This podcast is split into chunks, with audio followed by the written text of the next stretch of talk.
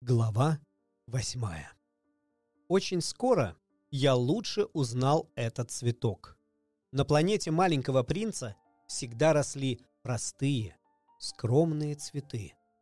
У них было мало лепестков, они занимали совсем мало места и никого не беспокоили. Они раскрывались по утру в траве и под вечер увядали. А этот пророс однажды из зерна, занесенного неведомо откуда. И маленький принц не сводил глаз с крохотного ростка, не похожего на все остальные ростки и былинки. Вдруг это какая-нибудь новая разновидность баобаба. Но кустик быстро перестал тянуться ввысь. И на нем появился бутон. Маленький принц никогда еще не видал таких огромных бутонов и предчувствовал, что увидит чудо. А неведомая гостья, скрытая в стенах своей зеленой комнатки, все готовилась, все прихорашивалась. Она заботливо подбирала краски. Она наряжалась неторопливо, один за другим, примеряя лепестки. Она не желала явиться на свет встрепанная, точно какой-нибудь маг. Она хотела показаться во всем блеске своей красоты. Да, это была ужасная кокетка. Таинственные приготовления длились день за днем. И вот однажды утром, едва взошло солнце, лепестки раскрылись. И красавица, которая столько трудов положила, готовясь к этой минуте, сказала, позевывая. «Ах, я на силу проснулась! Прошу извинить, я еще совсем растрепанная!» Маленький принц не мог сдержать восторга. «Как вы прекрасны!» «Да, правда?»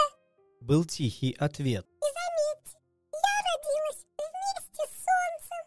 Маленький принц, конечно, догадался, что удивительная гостья не страдает избытком скромности. Зато она была так прекрасна, что дух захватывала. А она вскоре заметила. «Кажется, пора завтракать!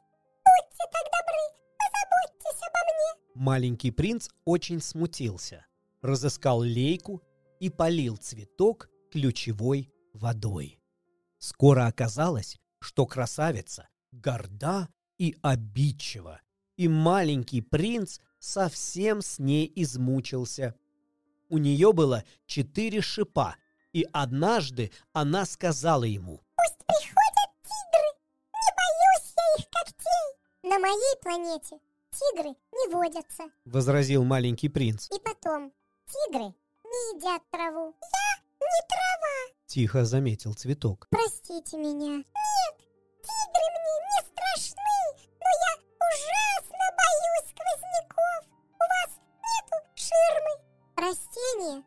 Боится сквозняков. Очень странно. Подумал маленький принц. Какой трудный характер у этого цветка. Когда настанет вечер, накройте меня колпаком. У вас тут слишком холодно. Очень неуютная планета. Там, откуда я прибыла. Она не договорила. Ведь ее занесло сюда, когда она была еще зернышком. Она ничего не могла знать о других мирах. Глупо лгать, когда тебя так легко уличить. Красавица смутилась, потом кашлянула раз-другой, чтобы маленький принц почувствовал, как он перед нею виноват. Где же ширма? Я хотел пойти за ней, но не мог же я вас не дослушать. Тогда она закашляла сильнее.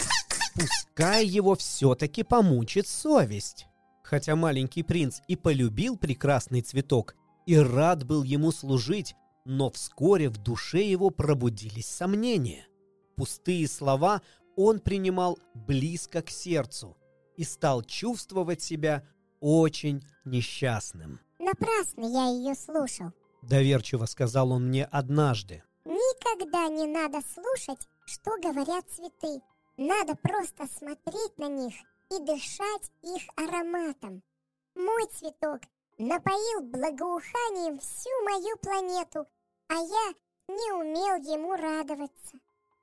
Эти разговоры о когтях и тиграх, они должны бы меня растрогать, а я разозлился. И еще он признался. Ничего я тогда не понимал. Надо было судить не по словам, а по делам. Она дарила мне свой аромат, озаряла мою жизнь. Я не должен был бежать. За этими жалкими хитростями и уловками надо было угадать нежность. Цветы так непоследовательны, но я был слишком молод, я еще не умел любить.